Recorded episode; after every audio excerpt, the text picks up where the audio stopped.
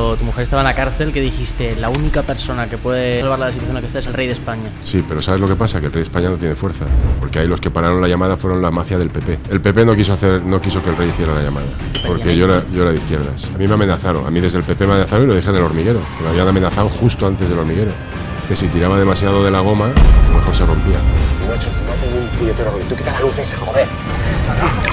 Coño lagarto, mira lo que es esto. Entonces, ¿el animal más jodido al que te has enfrentado? Humano. El humano. Pero es el más peligroso. ¿Qué? Porque el humano te puede quitar la vida porque sí. Un, un animal no te quita la vida porque sí, te la quita por una razón. A ver, fucking hell. Wait, wait, wait, wait, wait, wait, wait, wait, wait, wait, wait, wait, wait, wait, wait. Si tú tienes miedo delante de estos animales, lo sienten. Y lo- como me pagan 6 millones de dólares por episodio, pues hago cualquier cosa. Cuando te muerde una serpiente venenosa, ¿qué haces? Buscas asistencia médica. Cuando a mí me mordió la Russell, todo el mundo decía, nah, eso es fake, eso es tal. Yo me presenté en Wild Frank. Yo me cogí una víbora a 300 kilómetros de cualquier sitio. Cogí la víbora y la metí aquí. Y me inoculó todo el puto veneno que tenía. Y a continuación hice lo que yo hago. Pero tapé, bisturí, abrí, pie, quemé, me cosí Esto es una maravilla. y dije, así se salva uno. ¡No! ¡Pongas la mano nunca delante de la cámara, coño, con una rata! ¡Cuidado! Con toda la vida que has vivido, ¿cuál- ¿cuáles han sido los accidentes más tochos o las situaciones eh, mayores de peligro a las que te has enfrentado? Y un accidente de helicóptero que casi me reviente. ¿De verdad? Luego dos días caminando hasta encontrar gente. Qué puta locura esto, yo no tenía ni idea. ¿Y, y sobrevivisteis todos en el avión? En el, digo, en el helicóptero.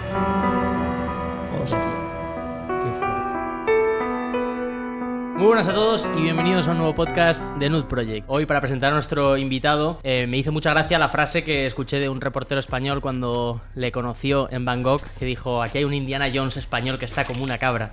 Ese es Fran Cuesta, más conocido como Fran de la Jungla. Bienvenido. Muchas gracias.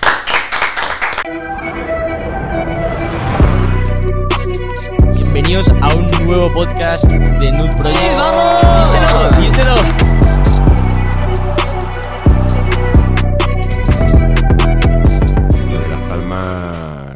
No. No, te ha gustado. No, porque sois cuatro, joder. Lo corto, que No, ya podéis empezar. que hacer. la, la, la, la, la, pero es que. que Nos no. ponemos en plan Z No, aquí tienes, que ya, meter, corillo. tienes que meter ahí un. Bien, bien, bien, aquí, muy bien. Ya que hemos empezado que no te ha gustado las palmas, en plan, voy- quiero eh, a, ver, a ver si esto te gusta, ¿vale? Sé que no eres un tío muy materialista, pero estaba pensando, joder, si vienes tú te quería traer algún tipo de detalle. Sabes que tenemos una marca de ropa, he pensado que esto te puede llegar a gustar, ¿vale? Te hemos traído aquí para que lo abras. Es, son paquetitos de camisetas, ¿cómo la ves? Básica. Es, sí, es... Manga larga no tienes. Manga larga, vamos a hacer una próxima versión para, para, para la vuelta, pa- para, que cuando vengas al, al podcast número 2 ya, ya le das. No Yo, para luego. yo, mira, te voy a decir una cosa. Yo cojo todo. Yo lo cojo todo. Genial. Luego lo vendo. Vale. No, no, no, no. No, no yo lo cojo. A ver, cuando te regalan algo, tú lo coges. Tú lo coges. Y si no te lo puedes poner, siempre tienes una, siempre tienes una historia a, a tu hijo, a tu tal. O sea que muchísimas gracias por eso. ¿Dónde en News Project? Son de Nude Project, efectivamente. Hostia, esta me las vendo en la calle. Me, me forro. Te forras, tío. te forras. ¿Qué le No, gusta ya. el tema? Digo, oye, promoción. Me pongo enfrente de vuestra tienda, habéis cagado. Bueno, que por cierto, ahí fue como nos conocimos. que Ahí nos conocimos en tu tienda. me llamó la, la encargada, me dijo, oye, está Fran de la Jungla aquí en la tienda. Yo estaba justo por ahí cerca, claro, fui eh, a Sprint. A Sprint, llegué ya que, vamos, estaba ya sudando cuando entré y de repente le veo ahí y tal. Y, y, bueno, se montó un coro de gente alrededor que parecía eso un, un safari de personas, ¿no? Ahí en. en El primer- el- la, primera historia es que mi hijo quería comprarle una historia a su, a su prima tal. Y me dice, vamos a esta tienda. Y yo llego allí y veo gente esperando en la cola. Y digo, ¿qué mierda es esto? Tenemos que esperar, a- a- para comprar una puta camiseta tenemos que esperar en la cola. Sí, papá, es que no sé qué, no sé cuánto. Y yo. La gente esperando en cola. Y luego me meto en un artículo que, estaba, que el otro día lo vimos. Además el de las dos horas, no, cinco horas esperando, no sé cuánto. Es, es impresionante, o sea, es que claro, dices, los tipejos estos, que habéis hecho un negociaco. bueno, tío, ahí estamos. Joder. No, no, es que es la hostia. que claro, si os ve y dice, yo te miro a ti y digo, que tú has hecho una marca que se llama Newt y que la gente está enfrente de tu tienda por la noche esperando para que abras para comprar una sudadera, tío. Algo de magia tiene que haber, ¿no? Al- Algo te ha tenido que despertar para que estés aquí ahora con nosotros, ¿no? Interesante, tío. Podrías O sea, que empezar un sois- podcast y nos invitas, tío. Que soy. Pues venís a Tailandia. Oye, Eh, los cojones, no. Eh, no, pero, pero es, interes- es muy interesante porque, tío. O sea, sois jóvenes, habéis montado una marca y la gente, la gente se vuelve loca por la marca. joder. A ver, que, que no es Nike, que no es Adidas, que es Nude Project, que es una marca española. Sí, y encima al ser ¿Sabes? español nos ocurre a veces el efecto contrario, de que la gente no, no, no siente orgullo por nuestra marca, sino que Ya, al pero ser- eso, al pero eso verla es de la porque eso es porque en España la gente es gilipollas. ¿Sabes? Si le Estoy gusta todo totalmente lo que de es todo lo que es de fuera, lo quieren. Y en España Ya. tienes cosas espectaculares y parece que cualquier día te dicen que la tortilla de patata es una mierda. Te lo digo. No, no me pongas un pincho de tortilla, no, pon una tortilla francesa. Anda, caga. Y pero yo tengo mucha curiosidad de, joder, cuando entras aquí por la oficina tienes un carisma, ¿no? Que se nota, pero más allá del carisma vas con tu camisetita blanca, tu gorrita blanca para atrás, las crocs, ¿no? En plan, un outfit muy estándar y es una personalidad muy forjada, muy tuya. Pero cuéntanos un poco de dónde vienes, de dónde viene todo esto. Viene de la vida. Es decir, tú vas evolucionando, todos vamos evolucionando. Vosotros ahora mismo sois así, dentro de 20 años no sabéis si vas a llevar el pelo largo, el pelo corto, si vais a estar metidos en informática o a lo mejor estáis vendiendo bananas en Canarias. La vida te lleva a, a un punto en el cual tú vas tomando decisiones y yo tomé decisiones buenas y malas que me han llevado hasta aquí. Para ser Fran de la jungla, pues bueno, sacrificio, o para ser Wild Fran o Fran Cuesta hoy en día, mucho sacrificio, mucho mucho dolor muchas veces, lo sabe mi hijo que está ahí, mucho dolor en la familia, pues porque para ser Fran de la jungla, Wild Frank, hubo una época que te la tenías que jugar todos los días, tenías que jugar la vida, tus hijos lo sufrían, tu familia lo ¡No! sufría. ¡Pongas la mano nunca delante de la cámara, coño, como una rata! Cuidado. ¡Joder! ¡Ah! ¡Ya! Sí. Coño lagarto, mira lo que es esto. Y sobre todo que llega un momento en la vida, ya hace años, que dije, quiero gente positiva alrededor. El que sea negativo, que se vaya a tomar por culo. Y ahí es cuando empiezas a limpiar mierda en tu vida, empiezas a hacer lo que quieres y sobre todo empiezas a utilizar una palabra que la gente ya no utiliza, que es libertad. Tienes que ser libre. Es decir, el que yo pueda venir a Madrid, vestir así, caminar por la calle, me da igual que me pidan mil fotos que dos mil. No voy a cambiar, ni me voy a vestir de pobre, ni me voy a poner unas gafas, ni me voy a poner una peluca para no caminar, que es lo que hacen los famosos teóricamente. No. Yo quiero ser libre. Entonces, lo importante es levantarte por la mañana y decir, soy libre. Me odias, me quieres, piensas que soy un gilipollas. Perfecto, pero yo soy libre. Si yo, quiero, si yo creo que eres un gilipollas, terminamos el podcast y te digo, tronco, eres un puto gilipollas. Pero te lo voy a decir ahí, a la cara. Porque eso a mí me va a hacer libre de decir, oye, hemos quedado así. Y si me caes bien, te voy a decir, tronco, eres la hostia. ¿Por qué? Porque soy libre. La gente hoy en día ya no es libre. La gente tiene miedo. Tiene miedo de, de lo que diga otra persona ¿Qué, qué, te importa lo que diga otra persona que no es de tu entorno? ¿A ti te importará lo que diga él o lo que diga él? ¿Vale? Pero el tío que está allí fuera esperando para comprarte una camiseta, que le den por el culo. ¿No te gusta la camiseta? Tío, tira pa' Zara. Al final tú eliges tu camino y obviamente hay mucho, hay mucho hate y hay mucha... No te cierras puertas, pero tú mismo cierras esas puertas y dices, yo esto no lo quiero. Y por aquí no paso. Y así es como llegas a ser yo lo que soy yo hoy. Porque por, por repasar un poco tu historia, el look, eh, me imagino que lo sabrá casi todo el mundo, pero es de extenista. Tú vienes Sí. ¿no? del mundo del tenis. Eh, ¿qué es, es, eh, ¿Cuándo fuiste tenista? Todo esto Pues yo fui tenista desde joven, ah, tuve una lesión, pero yo seguí con el tenis y de hecho en, en Tailandia cuando vinieron a verme, vinieron a verme por el tenis. Teníamos una academia de tenis, yo hasta hace 10 años, no, 8 años yo tenía una academia de tenis. La academia de tenis más grande que había en Tailandia. Ya te habías mudado allí, vivías allí antes de que te descubrieran. Sí, yo llevo 25 años en Tailandia. 25 años. tío. Claro. Y esto como has 25. pasado muy de refilón del tenis, tú tienes ¿no? un accidente de moto y entonces eh, te conviertes en entrenador, imagino. ¿Tú tenías nivel para haber sido jugador de tenis? Nivel, no se sabe. O sea, con 17, 18 años no sabes. Tienes, a ver, yo tenía ranking, tenía un, un buen ranking, pero es que no sabes. Es muy diferente decir, oye, tienes, estás en el top 100 del mundo, sí, pero entre los 18 y los 20, 21 te forjas. Es como ahora tienes a Alcaraz, por ejemplo. Todo el mundo es el nuevo Nadal. Mm, Espérate, porque como tenga una lesión, se va a tomar por culo. Hemos tenido Sergi Bruguera, hemos tenido Juan Carlos Ferrero, hemos tenido Carlos Costa, hemos tenido. Y muchos de ellos podrían haber sido al mismo nivel, pero las lesiones son importantes. Entonces, eh, 21, 22, más o menos estás forjado como jugador y es, es cuando te metes ahí a lo, a lo bestia. Eh, ¿Podría haber sido? Es que no lo sé. Es que hay una cosa que, que yo nunca me planteo, es yo hubiera podido, yo hubiese... no, yo nunca me planteo eso. Yo vivo lo que vivo. ¿Podría haber tirado a Madonna? A lo mejor, ¿entiendes? Yo estoy de acuerdo porque a mí tampoco me gustan lo- los futuribles, pero tú no has pensado nunca, si yo no llego a entregar mi vida a los animales, yo hago esta otra cosa. No, es que las cosas van pasando. Tú las cosas es como esto, va pasando. A lo mejor hoy tenéis una marca de ropa y mañana alguien os propone hacer ordenadores y, os extendéis. Es decir, no sabes dónde vas a terminar. Entonces, ¿los animales a mí me gustaban? Sí. ¿Siempre estaba alrededor de los animales? Sí. Hay, una, hay un tipo de gente que es muy diferente con los animales. Y es, tú cuando eres pequeño, a ti te gusta la jirafa, el hipopótamo, el tal. A medida que vas creciendo, cambias el hipopótamo por una teta, por un tal, cual, a los 12 años, ¿no? Se te va quitando la- lo que es la visión de los animales y vas metiendo, pues eso, una Coca-Cola, eh, un amigo, la televisión. Entonces, hay una parte que se te va yendo que son los animales, esa ilusión de los animales, de que siempre quieres estar alrededor de animales. Y hay gente que la guardamos, la tontería de los animales, que vas a un sitio y ves un, escarabajo y vas a ver el escarabajo y vas a esto, lo otro. Sie- siempre hubiera terminado con algo de animales, porque de hecho tenía la academia de tenis y a la vez tenía el, tenía el centro de rescate. Entonces es algo que yo creo que hay personas que lo tienen dentro y, y lo llevan toda la vida. Mucha gente que rescata gatitos, perritos, que tienen esto, que lo tienen lo otro, pues yo creo que es una cosa así. ¿Y cómo fue llegar a Tailandia? Porque tú fuiste hace 25 años por primera vez de vacaciones y te quedaste instalado. ¿Cómo funcionó? A ver, yo fui una vez, eh, fui a ver una historia que se iba a abrir una, una academia de boletieri allí, de tenis. Yo era joven, tenía dinero. ¿Tenías dinero ya de joven? Sí, se ganaba mucho en el tenis. Yo estaba a un nivel bastante alto, vamos a decir. Era joven, tenía dinero, estaba bueno. No, no. Aparte Con cristiano, buen cojones, jugador, sí. tal, me mola. ¿Me entiendes? Te está mirando a ti los ojos. Es que no me he reído y Ya. entonces cree, cree que, cree que he puesto en duda. Hacemos la- el cálculo y Suma pues era, todo a era un país, en era un Tailandia. país exótico.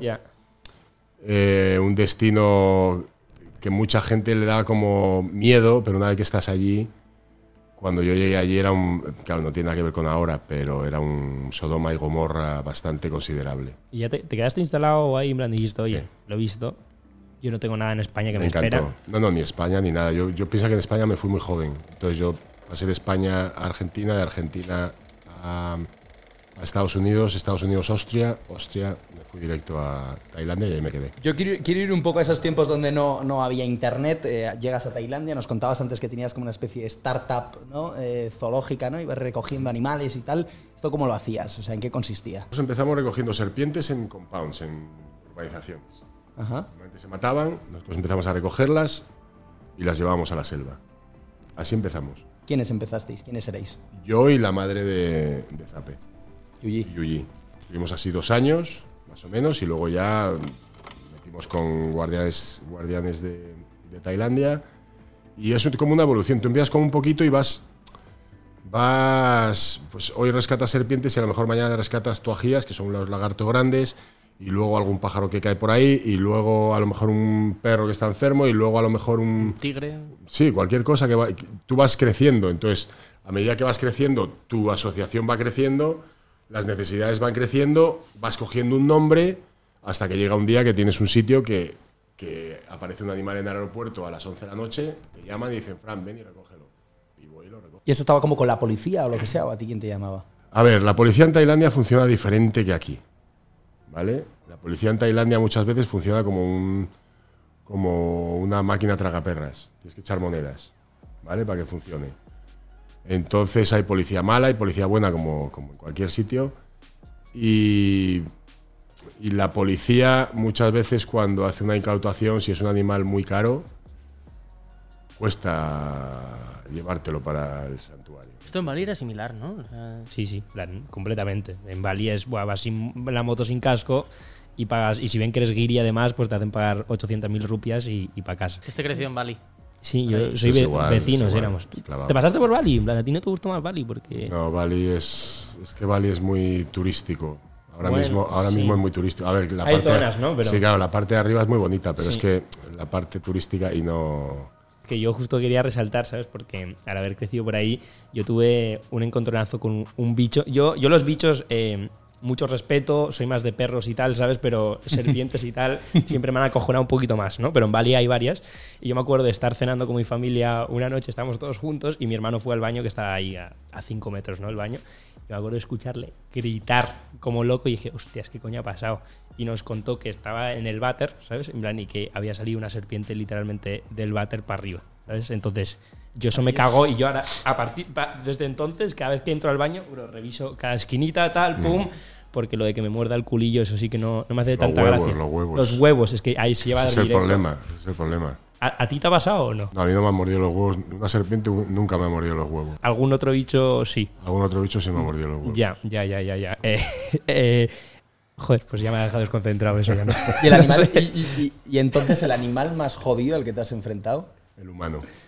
el humano. Siempre. El animal piensa que los animales tienen un concepto de la vida diferente que el humano.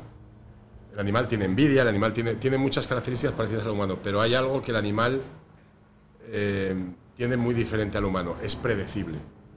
Un animal tiene eh, unos comportamientos que se han conservado en la naturaleza durante tanto tiempo que les ha, de- les ha permitido mantenerse ahí, sobrevivir. Entonces, no cambian de patrón.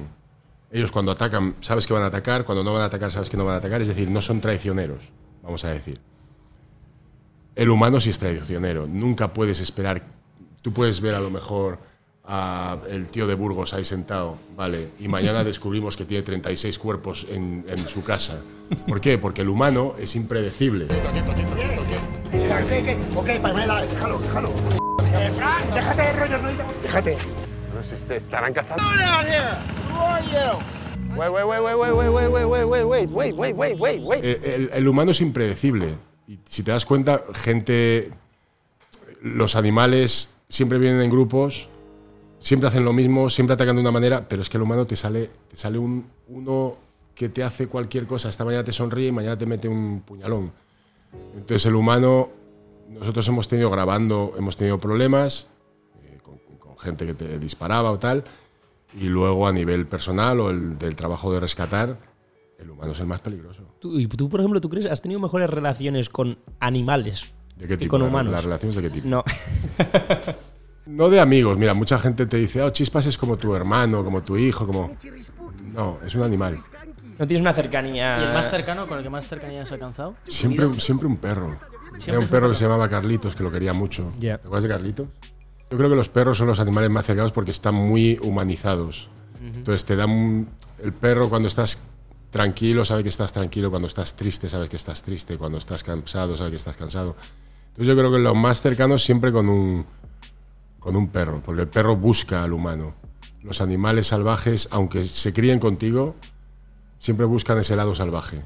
Entonces, acerca, yo tengo relación con animales. En el santuario, por ejemplo, ahora todo el mundo conoce a Chispas o todo el mundo conoce a, a Perrito, tal. Son animales que están muy cercanos, pero son más dependientes de ti, como si fueras Dios, que, que de amistad como puedes tener con un perro. Y está humanizada Chispas, por ejemplo. Es que no se puede decir que está humanizada. Chispas perdió su comportamiento como nutria hace mucho tiempo. Tiene un comportamiento de nutria con las nutrias, Ajá. muy de nutria, es decir, protectora, eh, previsora, eh, ayuda. Y con las nutrias es nutria, pero cuando está conmigo, por ejemplo, es como si fuera un perro. Es decir, tiene comportamientos muy de perro. Pero no deja de ser un animal que cuando entra alguien en el santuario le ataca y le muerde. Es un caso muy especial porque nunca se quiso ir libre. Lo hemos intentado ver a veces, nunca se ha querido ir libre. Entonces tiene esa conexión conmigo que es muy especial. Y te pasa a lo mejor una vez, si hemos soltado 300, 400 nutrias en estos años, te pasa con una. Que tú hablas de Carlitos, yo tengo un perro que se llama Bruno, entonces es el Bruno más importante de mi vida, después eh, va mi jefe. Entonces este Bruno, eh, imagino que como todos los perros, pues se sube al sofá, a veces duerme en mis piernas, tiene sus juguetitos, tiene sus premios, y entonces yo tengo ese dilema de, perros los estamos humanizando demasiado y van a perder... A ver, un perro es un perro. Un perro tiene que salir a cagar todos los días, a correr todos los días. Un perro tiene que de vez en cuando comerse una cagada que ha encontrado y decirle, perro, eres malo. Lo malo es cuando empezamos ya con los perros a ponerle, a llevárnoslos en un carrito, ¿vale? A ponerle patucos, a, no dejar que sea un perro. Es decir, los perros tienen que ser perros. Lo que pasa es que el- lo que es el marketing nuevo de vamos a vender cosas para perros, o sea, champú especial para perro, esto no sé qué especial para perro, y vamos a ver. Es, es una manera así de... hum- no les estamos humanizando, nosotros nos estamos mascotizando, más bien. Es decir, el mascotismo es un, es un negocio brutal ahora mismo, y más con la nueva ley animal, el mascotismo es el mayor negocio que hay ahora mismo. Ni Esta es la ley que tráfico me nada. contaste de que Sí, la ley bienestar un animal. curso para tener un perro o algo así. Sí, es una ley. Lo que han hecho con la ley animal es destruir, destruir cualquier opción de los niños a tener conexión con los animales por el resto de su vida. ¿Por qué? Porque o tienes un perro, un gato, un hurón, o no vas a poder tener nada en casa. Te van a denunciar por tener una tortuga, por tener una iguana, por tener un gecko, por tener una serpiente que mide esto. Te van a denunciar por tener un caracol, por tener una rana. Te van a denunciar si matas una, rana, una rata en, en la calle. Te van a denunciar si un pájaro se cae dentro de tu patio, está muerto y tú no lo has denunciado, que ha aparecido un pájaro muerto dentro de tu chisma. Con los un, animales. en un intento de tratar de protegerles más. no quieren tratar. Pero vamos a ver. pero vamos a ver, pero vamos- causa el efecto contrario, ¿no? Vamos a hacer las cosas claras. Tú tienes a los podemitas protestando en las calles por los toros, ¿no? Por la caza, ¿no? Por los perros de caza, ¿verdad? Manifestaciones, toreros asesinos, los otros asesinos, bien. Ellos te hacen la ley, una ley animal. ¿Para qué? Para proteger a todos los animales. Salen en la televisión, nosotros vamos a proteger a todos los animales. ¿Qué es lo que no han tocado? Los perros de caza, por ejemplo. los perros de caza, la caza y los toros. ¿Cómo coño ahora van a hacer una manifestación, ¿vale? En contra de los toros, de la caza y los perros de caza. Si cuando están en el poder y hacen una ley específicamente animal, no tocan esas áreas. O sea, es la hipocresía multiplicada por 35. Es brutal. Pero tú eres partidario de que eso sea, porque a mí sí me genera conflicto el que pienso, hay determinados animales, esto es una lista positiva que se llama, ¿no? Animales que entran y que no entran. Yo así hay algunos animales que digo, joder, pues yo no sé si este animal debería estar en la naturaleza o está aquí un poco coartado de libertad. O sea, ¿Cuál, eh, por ejemplo? Pues eh, hablabas del gecko, pues, no sé, serpientes, por ejemplo. Vale, serpientes de bola, que han sido criadas genéticamente en laboratorios durante 50 generaciones. Ya. Ya, la naturaleza no las puedes. Claro. Ya me digas. Iguanas que han sido criadas 30 generaciones. Geckos que han sido criados 50 generaciones. Es que hay, hay un mascotismo, ¿vale? Que al perro flauta no le gusta. El dragón barbudo no le gusta. Al perro flauta lo que le gusta es el galguito, el chihuahua, que dicen que han adoptado y lo ponen en casa porque es una mariconada. Vale, es así. A mí me gustan los galgos, me gusta todo. Pero lo que han hecho es una ley de la que lo, que les gusta a ellos. No es una ley animalista, es una ley que no han, no han consultado con los veterinarios, ¿vale? No han consultado con los criadores, no han consultado con las tiendas de, de animales, no han consultado con los ganaderos, no han consultado con los agricultores, no han consultado con los cazadores, no han consultado con los con los eh, guardas forestales, no han consultado con nadie que se dedica directamente a los animales. ¿Por qué crees eh, que no se han atrevido con los toros? Porque aquí todo el mundo va de machote, aquí todo el mundo va de los toreros son asesinos y los toros son malos, pero coño, si te estás haciendo una ley de bienestar animal, échale huevos. No lo han mencionado en la. Pero ¿sabes por qué? Porque si mañana quitan los toros, no- a mí no me gustan los toros, ojo, ¿eh? No me gustan los toros. Yo soy de los que pienso que los toros van a desaparecer generacionalmente porque la gente los dejará de ver, ¿ok? Pero yo no soy partidario de prohibir nada así, porque mm, el impacto ecológico de quitar los toros sería brutal. Desaparecían butardas, linces, de, muchísimos animales, por el tema de las dehesas. Pero si mañana quitan los toros, al día siguiente Pedro Sánchez está en la puta calle. Y eso lo saben porque los toros es un negocio en España que mueve muchísimo dinero. Muchísimo dinero. Pero nadie se imagina el poder que tienen los toros. Tienen más poder que Florentino, el otro y el otro. Mucho más poder. ¿Tú lo sentiste cuando, cuando eh, tenías, tú tenías un programa de maximísima audiencia en prime time? Yo creo que te he leído algún tuit de que eh, se traducía a 14 idiomas, estaba en 100 países. Entonces, en ese momento, cuando tú estás en el pic, Me aburrí. te aburriste. ¿Por qué? Porque llevaba mucho tiempo grabando y me quedaba una temporada todavía. Me acuerdo que yo estaba mirando que tenía que hacer otros 8, 9, no, 13 episodios el siguiente año y dije, no puedo, o sea, no puedo, no puedo. Estaba harto de viajar, estaba harto de ir con las cámaras detrás, me, me aburría, me aburría. Y pagué para irme, Valorando más la libertad. pagué para irme. Ajá. Porque tenías contrato o lo que sea. y Me quedaba un año de contrato con Discovery Internacional. Y créeme que no era, no era, no era barato. Yo ayer eh, me quedé en vela viendo cosas de Tailandia y tal que me sorprendió muchísimo. Allí el rey es como un avatar prácticamente de Dios. De hecho, él considera que tiene genes celestiales. Y él de la misma forma, no sé si vive con 20 concubinas, o sea, todo el día de fiesta. ¿Cómo- Yo cómo no hablo del rey de Tailandia, no hablo de la familia real. No se puede hablar de- Públicamente no, Por Entiendo. respeto hacia él. ¿o? por respeto. Por respeto a la familia real. De- ¿Y de la familia eh, real española podrías hablar o no? Eh, ¿De la familia real española? Por ejemplo, o tampoco... Es que tampoco estoy muy metido. Yo soy, yo soy republicano, por naturaleza. Entonces, bueno, me parece que lo está haciendo muy bien el rey ahora mismo, pero yo, yo pienso que debería haber una votación. Y si sale rey como jefe del Estado, yo estaría con él al 100%. Fua, que a todo esto se me, me acabo de acordar que se me quedó grabado un momento de, de pequeño viendo el hormiguero cuando tu mujer estaba en la cárcel que dijiste la única persona que puede, Era el rey de España. puede salvar la situación en la que está es el rey de España. Sí, pero ¿sabes lo que pasa? Que el rey de España no tiene fuerza. Porque ahí los que pararon la llamada fueron la mafia del PP. ¿Qué pasó ¿Ah, exactamente? El PP no quiso, hacer, no quiso que el rey hiciera la llamada. ¿Por? ¿Qué Porque yo era, yo era de izquierdas. ¿Y de verdad intervinieron ahí? A mí me amenazaron. A mí desde el PP me amenazaron y lo dije en el hormiguero. Que me habían amenazado justo antes del hormiguero. Que si tiraba demasiado de la goma, a lo mejor se rompía. sea, ¿Qué, por signi- hacer- qué significaba eso? Que las relaciones de la embajada con la cárcel se podían romper. Que era mi, único, mi única unión para poder ayudar a Yuji.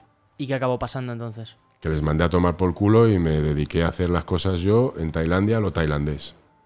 Pero ahí el PP. Yo, no, yo jamás votaría al PP nunca más. Hasta que se fuera hasta el último que estaba en esa época. Es una mafia.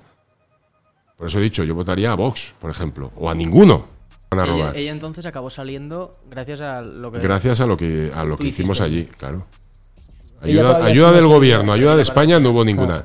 Ella sí no seguiría en la cárcel. ¿Eh? Ahora seguiría en la cárcel, si no... Claro. Claro. 16 años y medio.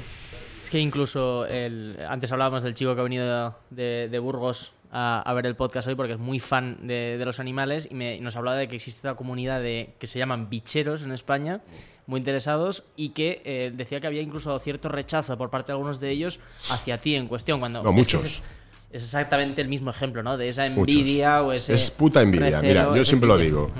A mí me pueden decir misa. Yo lo he hecho, yo lo he visto, yo lo he enseñado. A mí me puedes decir, no, yo es que. No, no. Yo lo he hecho, yo lo he visto, yo lo he enseñado.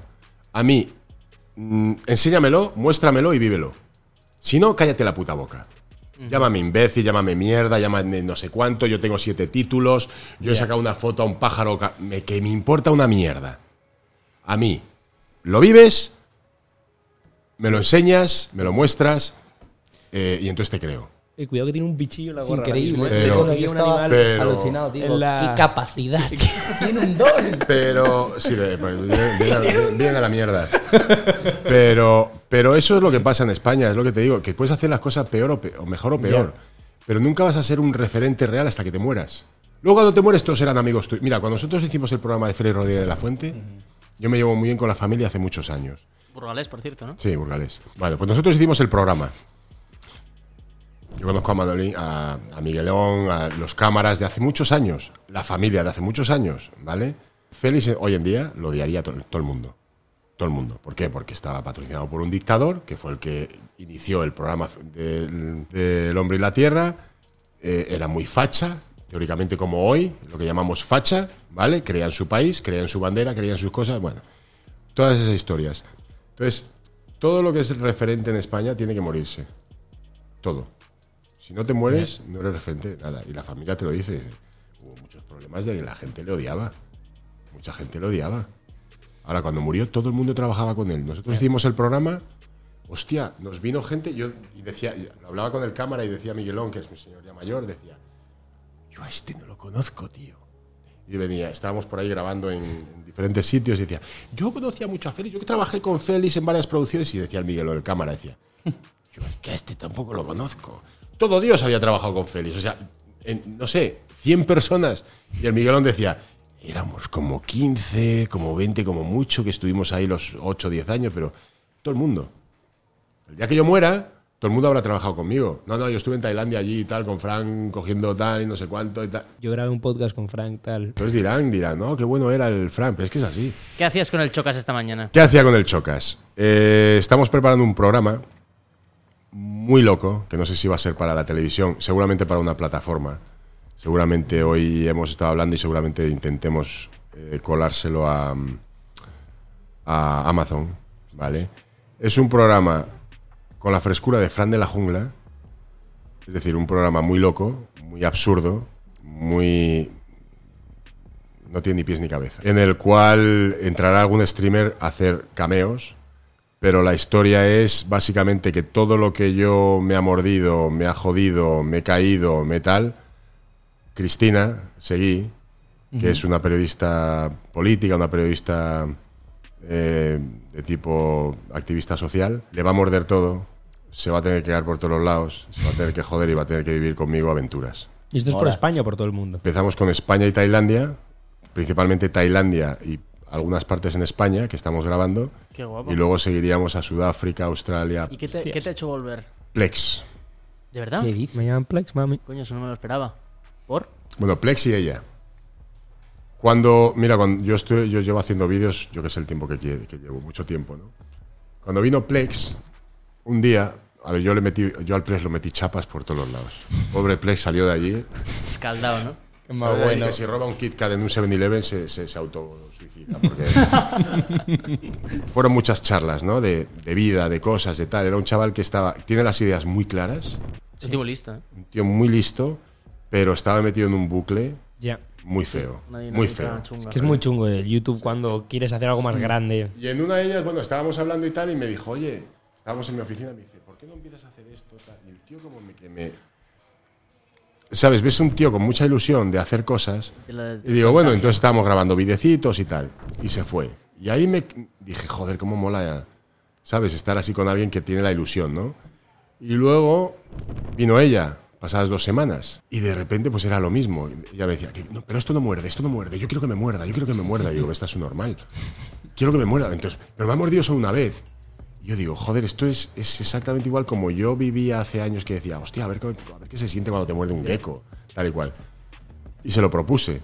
Le dije, oye, ¿qué te parece si nos hacen? Porque Plex es obviamente imposible. Digo, ¿qué te parece si nos hacemos un, un programa? Y, y me dice, mira, a mí me odia todo el mundo.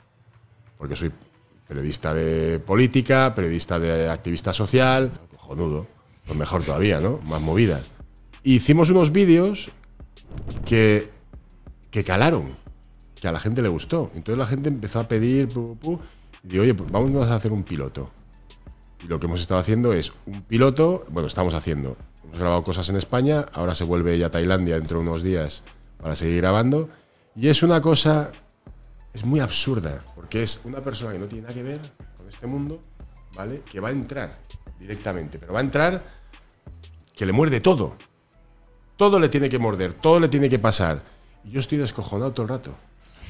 Entonces, claro, son cosas, es un programa muy divertido porque vamos a ver cosas culturales, vamos a ver cosas tradicionales, comida, esto, pero, pero es como todo, es como cuando fue Plex la última vez, que digo, vamos a comer, y les, les dije a la, a la tipa de cocina, digo, ponles el mayor picante. Casi se me mueren. El que se había comido la patata ese casi se me muere allí. ¿Será ella la que te llame cagado ahora o no? No, yo seré el que ya me cagaba a ella. Digo, vaya, vaya mierda, que, no, que no, no, no, no te muerde. Pero es algo. Y a ti es- te motiva por ese frescor, ¿no? De ver lo que tú viviste en otra, en otra persona. Claro, y es gente positiva, es lo que te digo. Es gente que te sonríe por la mañana. El Plex se levantaba por la mañana sonriendo, tío. Es la hostia. Ella se levanta por la mañana sonriendo. Y hacía mucho tiempo que yo no encontraba gente así. Plex acaba de estar otra vez allí. Sí, es verdad, días. Entonces, claro, dices, coño, es gente, es gente que sin nada te da alegría. Ya. ¿Entiendes? Te da puta alegría. Y dices, pues, pues coño, eh, vamos a hacer algo nuevo. Y Trapa en Cartones, eh, porque eh, te acusaron mucho en su día con el, el programa eh, que conocemos todos de que, que si se colocaban animales, bueno, se iban a decir burradas, que si se sedaban No, no, pero no, animales. no, todo se eso da- es- no, no, no, eso es una gilipolleces. Los animales que nosotros hemos grabado estaban Ah, ahí. vale. Estaban ahí. Si hubiera habido algo, alguien hubiera salido con pruebas de algo, ¿no? ¿Tú has visto algún vídeo donde diga, mira, se grabó aquí con este animal que, que alquiló y que compró y qué tal? ¿Tú has visto No, algo? No. Pero normalmente los documentales de animales sí se hacen así. Sí, se hacen ¿no? así. O sea, claro, pero que- es, no, lo- es no normal. Es como Plex alquilaba una capibara y se la llevaban a la casa. Si no tienes que invertir en los Entonces- recursos que. Pero nosotros, es que nosotros el presupuesto era muy pequeño. Y lo bueno es que nosotros estábamos ahí. Es que tú lo veías que estabas ahí. Es que nosotros desaparecíamos tres meses del mundo. Te lo puede decir mi hijo. Yo me marchaba de viaje y estaba tres meses desaparecido. Estábamos en la selva grabando. Que encontrabas hoy a lo mejor un, un bicho de puta madre y a lo mejor luego. Luego lo pones. Claro. Entonces hay animales que cogías, obviamente nosotros llevamos unos trampones grandes, donde, co- coño, para coger un- un- una nutria salvaje tienes que poner una trampa y cogerla luego y que te muerda. O cogías las serpientes por la noche, las metías en la bolsa y por la mañana la grabas para que esté bonito. Pero el animal era de ahí. Algo, espérate. Ha mordido algo, tío. Acércate un poquito, Keke. Cambiando un poco de tema, yo hace poco me, me- me he estado leyendo el libro de Steve Jobs y me moló mucho una parte en la que hablaba de. de Vale, bueno, seguro que os ha metido la chapa de esto. ya, No, no, joder, me río porque si así una chapa dado pero gracioso. Pero eh, había una parte en la que hablaba de que en un viaje que hizo a Asia eh, se dio cuenta, lo que más le sorprendió al volver a Occidente fue que la, mm, que la, o sea, la- lo que notó es que la, la inteligencia intuitiva de las personas allí, o sea, la intuición la tenían como mucho más desarrollada y mucho más presente que aquí, La realidad. La realidad. que es la realidad, dices. A lo mejor lo llamas intuición, es la realidad. La gente vive realmente, la ge- gente vive en realidad. ¿Sabes? Una persona es feliz si come, caga y duerme. Lo básico es comer, cagar y dormir. Puedes vivir sin echar un polvo, porque te puedes hacer una paja. Puedes vivir sin tener un coche, porque puedes tener un burro una bicicleta. Puedes vivir sin todo. Pero comer, cagar y dormir. Esos son Y los el resto básicos. son las movidas mentales. Todo lo que venga alrededor es diferente. Entonces, claro, ¿qué es lo que pasa? Que la gente se acostumbra a vivir con lo que tiene. Aceptar lo que tiene. Y lo más importante es aceptar que a lo mejor hoy tienes y mañana no tienes. Entonces, disfruta lo de hoy. Asia, una de las cosas buenas que tiene es que vive en una realidad. Europa no vive en una realidad. La gente se compra un coche muchas veces para aparentar. Se compra una casa para aparentar. Es decir, se vive mucho de la, del- de la apariencia, de, de quién eres, qué eres, cómo eres, eh, qué dirán, qué pasará. Y realmente allí, yo he visto así, tú puedes vestir como, como quieras, tú puedes hacer lo que quieras, que a la gente le importa una mierda. Aquí todo importa. Todo importa. Como, como una tía salga un día menos arreglada o sin maquillar, van a decir, "Uh, esta chica está demacrada, esta está teniendo problemas, no sé qué, no sé cuánto. Si tú apareces un día despeinado o te has adelgazado, van a decir, "Uf, este se está metiendo, se está metiendo este tío lo que no está escrito. Es así todo el rato. Ahí no juzgan. Es que no les importa una mierda lo que tú hagas. Mientras no les afecte a ellos es, haz lo que te dé la gana mientras no molestes a tu vecino. El nivel de felicidad de allí, de 0 a 10, ¿cómo puntuarías el nivel de felicidad de Tailandia y cuánto el de España, de la población media? En España la gente se está amargando. Sobre todo la gente. de Son más felices de- allí, De 100%. 30 para arriba la gente se está amargando en España. La gente se está amargando. Tú no ves sonrisas ya, tú ves cabreos, tú ves envidias, tú ves, ves cosas que no son normales. ¿Sabes? España era un país feliz, era un país de, de cachondeo. La gente se está amargando porque la están amargando. Asia, tú vete a Tailandia. Te llaman el país de la sonrisa. Aunque te odien, te van a sonreír. Vete a Bali. Te van a sonreír. El tío del que te vende el pan piensa que eres un hijo puta. ¿Y qué hace? Hello. ¿Sí no? especialmente allí es verdad Hello, que el, el balinés es Hello Sí, my friend, sí, encanta Son increíbles. En plan, y Bali es Bali, yo creo, porque se ha convertido en un destino muy turístico, ¿no? Pero yo creo que. Y no es el sitio más bonito de Asia. son en plan, buenos anfitriones. Las playas son eh, volcánicas, no son las más bonitas. No es lo que te imaginas de playa blanca con el océano precioso. Pero, Pero- tío, la gente es tan buena.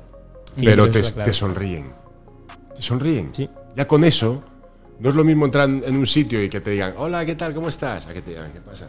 Sí, es que una sonrisa hace mucho, en plan, ya es como, es una, Mm, claro. yo le leí un libro, ¿no? Que es una muestra de, oye, eres bienvenido aquí, ¿no? En plan, Sí. estás Y bienvenido. ves la gente, la ves los granjeros, yo que donde vivo, ves los granjeros, ves los agricultores que tienen nada.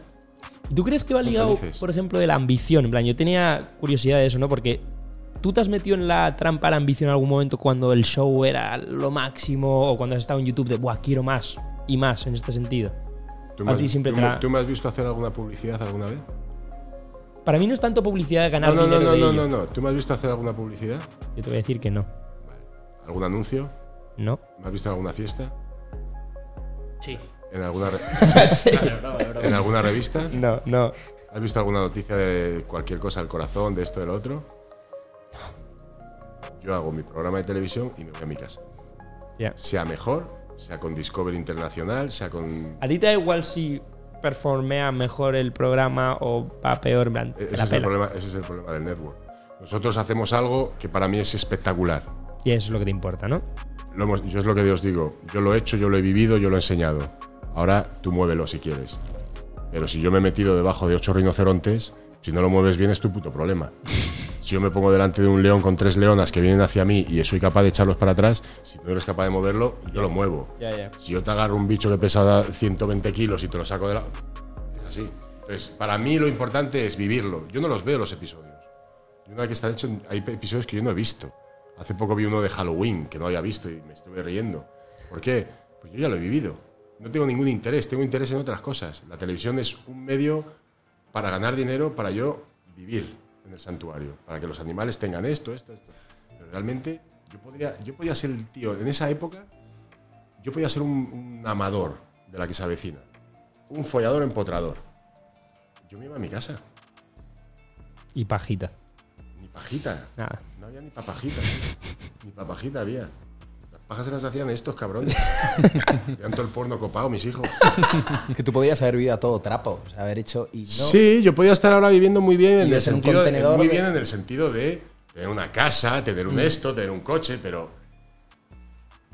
pero yo vivo en un contenedor de 6 metros por 3, pero tengo un jardín de ciento y pico hectáreas. Ya. Libre y contento. Oye, y yo te quería preguntar, cuando has, has mencionado lo de. Pues que al fin y al cabo era un medio de poder mantener el santuario y demás. ¿El santuario eh, cuánto cuesta mantenerlo? Al mes calcula entre, entre 15 y 18 mil euros. Dios mío. Joder, mucha pasta, ¿no? Mucha pasta. No, es, es- enorme, ¿no? me cago en Dios. Mucha pasta. Pero es que son muchas cosas, que son muchos animales, es mucha seguridad, es mucho es medicina, es Comida, traslados, ya, ya, es ir al aeropuerto a recoger, es permiso. Es, son, yo calculo siempre 15.000 es lo mínimo, siempre. Hay meses que Joder. 16.000, 18.000 dependiendo, pero ¿Y qué rendimiento le das ahora mismo para poder mm, ma- mantenerlo? YouTube. Ahora mismo YouTube. No recibes subvenciones ni nada. de- nada. Ni subvenciones, ni sponsors. Oye, momento que YouTube- tú ¿Y metes- únicamente con las visitas de YouTube llega para pagar todo eso? No. Pero bueno, Sí, yo me YouTube hago mis cosas mal, y me hago mis líos y mis historias. Por eso vamos a intentar hacer un programa de televisión o, o para un network, porque siempre estoy buscando cositas, ¿no? ¿Y por qué no metes sponsors? Porque cuando tú metes en un sitio así sponsors o metes subvenciones, luego debes favores. Y por ejemplo, en el sitio no entra nadie. Los animales están tranquilos. Si tú metes un sponsor, eh, vas a deber el, el favor y te va a llamar el tipo y te va a decir, oye, que mi sobrino está en Tailandia, si le pudieras enseñar. Y entonces yo puedo coger y decir, pues no. A todo el mundo. Mira lo que pasó con Kiri. Que yo quiero ir, que no sé. Vete a tomar por culo, tío. O sea, no. Va quien yo invito, quien yo quiero que entre, pero como tú cojas una subvención del Estado, empiezan por allí todas las mujeres con los niños, del político de no sé qué, del político... Cuando es privado, es mi casa. Cuando viene, por ejemplo, hace poco que vino la policía para preguntar unas cosas, y no, que vamos a entrar, digo, es mi casa.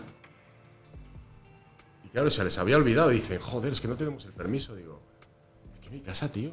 Es un sitio privado que además depende de parques nacionales. Y ahí, cuidado que son militares.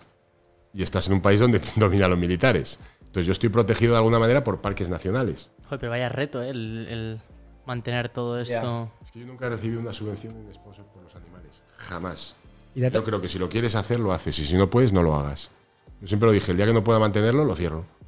O lo regalo o lo vendo, me da igual. ¿Y has tenido algún momento de apretón de decir, uff, en plan, ya no sé si. Sí, no, hombre. Sí, ¿no? Hombre, te puedo decir, mi hijo, mi- mira, él y su madre me tuvieron que comprar un coche, porque mi coche tenía 780.000 kilómetros.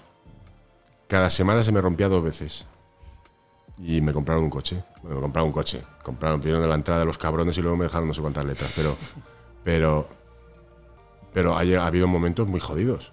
Que yo no, yo salgo y digo cosas, pero ha habido momentos muy jodidos que no hay dinero, meses que no hay dinero, que han pasado lo que sea, y te tienes que ajustar. Porque los animales necesitan. Tú has, tú has creado el proyecto. Y esos animales entran ahí para vivir y morir ahí. Es un santuario. De ahí ya no, puede, no los puede quitar nadie. Eso es su casa. Un sitio grande, viven bien, pero si lo has hecho, tienes que, que. Un tema que me genera especial curiosidad, con toda la vida que has vivido, ¿cuán- ¿cuáles han sido los accidentes más tochos o las situaciones eh, mayores de peligro a las que te has enfrentado? Una mordedura de cobra, hace muchos años que estuve en coma dos días, y un accidente de helicóptero que casi me reviente. Hostia. Ah, ¿Por qué accidente de helicóptero. Plan, que, que, que- pum, al Al lado de suelo. un río, ¿no? Además fue cerca de un río. Y como, y no, y, y bueno, y estás vivo, ¿eh? Ostión, un ostión. Y luego dos días caminando hasta encontrar gente. ¿De verdad? Qué puta locura esto, yo no tenía ni idea. ¿Y, y sobrevivisteis todos en el avión? En el, digo, helicóptero. Joder, Hostia. qué fuerte. Eso fue lo más jodido. Ya. A nivel programa, ¿vale? A nivel cosas, a nivel hacer cosas. No, que fue una ¿Y movida. cómo pasó la hélice? ¿En plan dejó de funcionar o nada en especial? Idea. No sé, porque estás y de repente se da la vuelta y ya no sabes lo que pasa porque está todo tan rápido que te ves metido entre ramas y, Ya. Y es lo, no sé, es, todo muy rápido. Ya. No te da ¿Era tiempo. gente no te del programa tiempo. de televisión cuando estabais grabando? Estamos preparando, estamos preparando un Hostia puta, programa. esto no tenía ni idea, tío. Hay cosas que se tapan. Y esto a ti te ha hecho reflexionar, porque me consta además, porque es que tienes como más vidas que un gato. O sea, también eh, te, te diagnosticaron cáncer, puede ser. O Genial. sea, es- ¿tú alguna vez has pensado que es un milagro que, que sigas vivo con todo lo que te ha pasado? Lo que es un milagro es que vosotros tengáis un negocio. Con todo lo que está pasando en España. Es decir, ¿sabes lo que pasa? Que la gente, cuando sois jóvenes, veis las cosas como, wow, mira, el, el Frank es la polla, ¿no? Cuando tengáis mi edad, habréis pasado tantas putadas que diréis, ¿os acordáis del Frank? ¡Qué mierda era aquel tío, tío! Que si no sé cuánto, que yo he pasado cáncer tres veces, tío. Me cortaron la polla y me la volvieron a coser, tío. O sea, es que te pueden pasar mil cosas en la vida. Entonces, desde el punto de vista juventud, veis como, wow, Claro, yo he viajado mucho, he vivido mucho, he hecho esto, tal. Pero es que yo te cuento la vida, por ejemplo, de una persona que se llama Miguel de la Cuadra Salcedo. Era un aventurero de la hostia hace muchos años. Y si tú lees sobre ese tío, aquel tío era Chuck Norris, se meaba si veía a Miguel de la Cuadra Salcedo. ¿Por qué? Porque aquel tío era un aventurero de la hostia.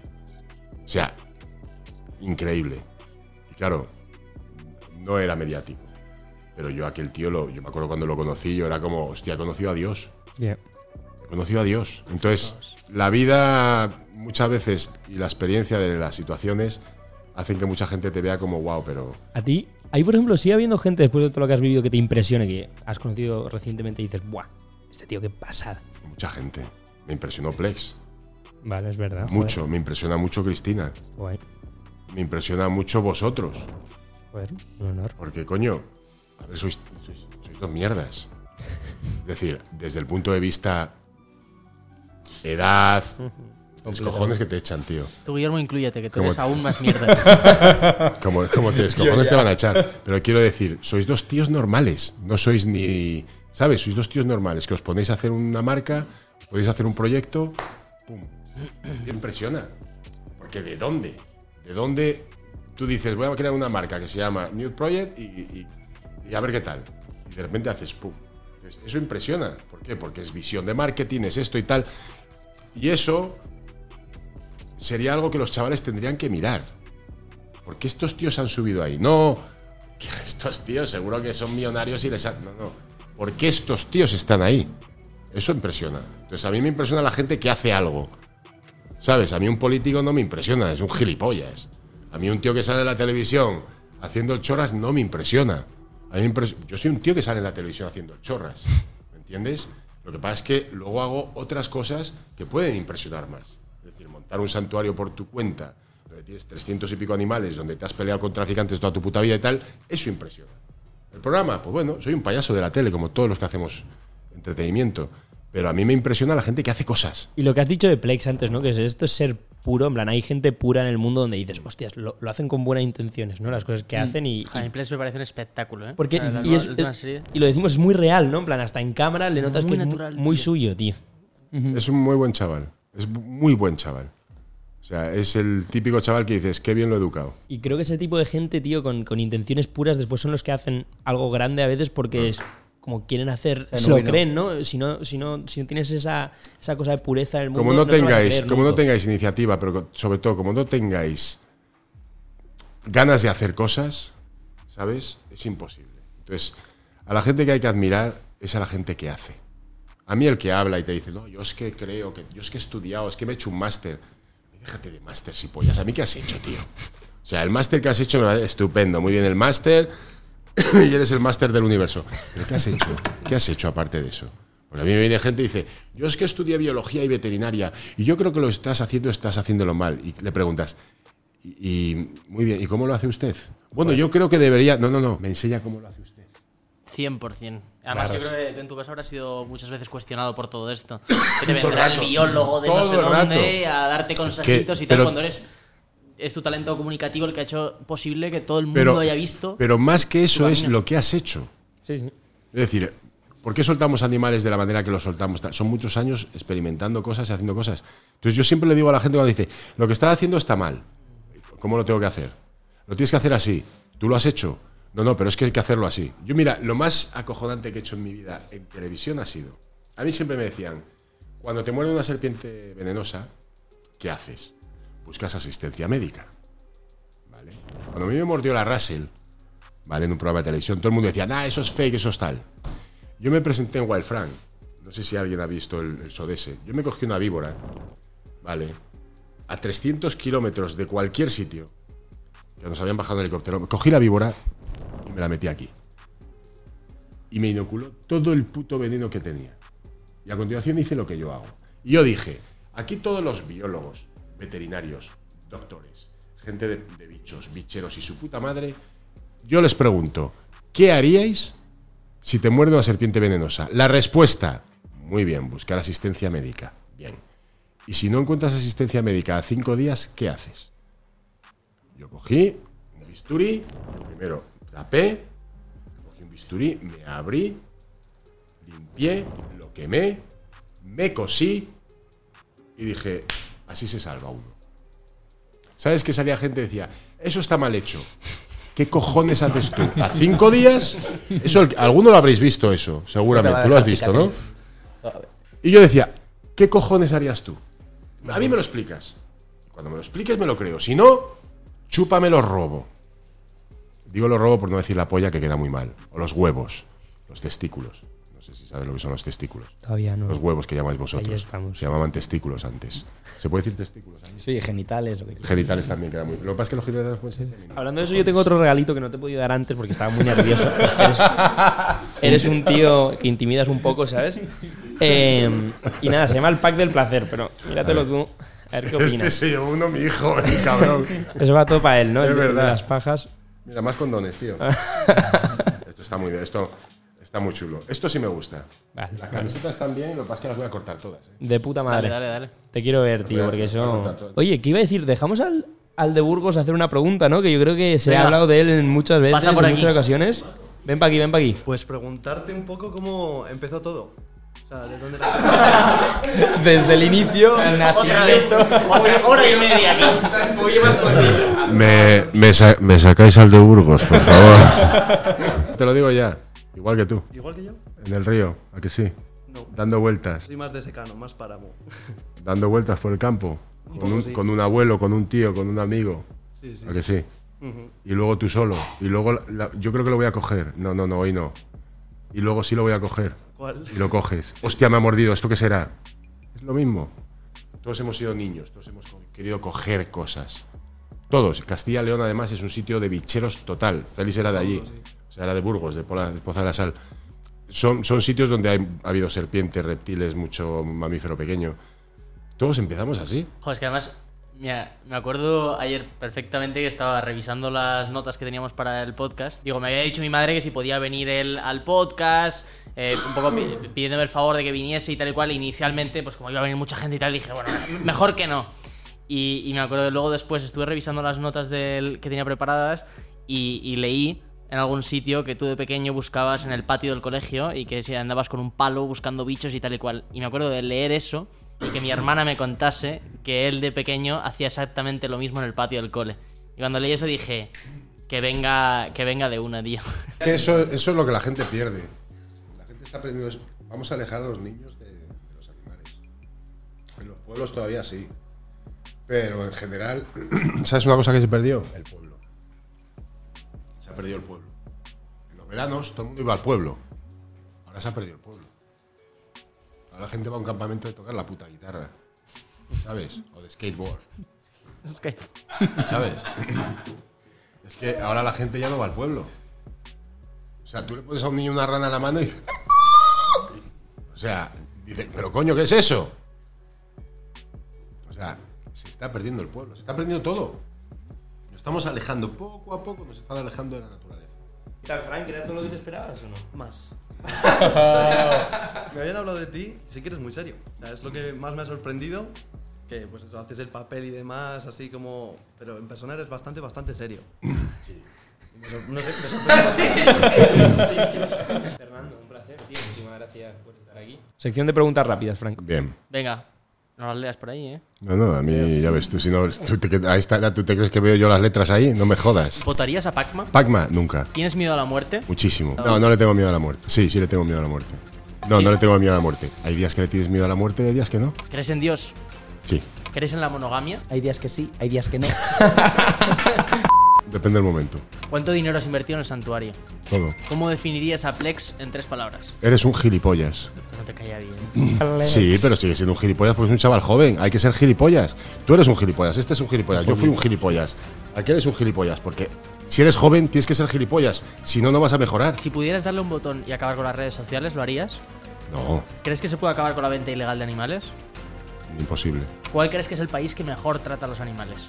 La República Independiente del Santuario Libertad. Y por último, eh, tú que vives fuera de. El, bueno, más alejado del mundo en el que nosotros estamos, de las normas, del postureo, si tuvieses que darnos un consejo, ¿cuál sería? No dejéis que os quiten la libertad poco a poco. Yo Sí. me quedo con muchas reflexiones de hoy, tío, pero. Joder, me ha impactado. Creo que nunca hemos tenido una persona en el podcast tan sin filtro. ¿Sabes? Que de verdad ha venido aquí. Es pasada. Nos la en plan, de momentos de tensión de decir, joder, yo no sé si puedo Hay intervenir. poco aquí que porque- perder, hay poco que perder. Ya, ya, así que eso me ha dejado muy impactado y espero poder aplicarlo a mi vida en un futuro. Frank, muchísimas gracias, tío. Venga, Un placer. Muchas gracias. Venga. Venga.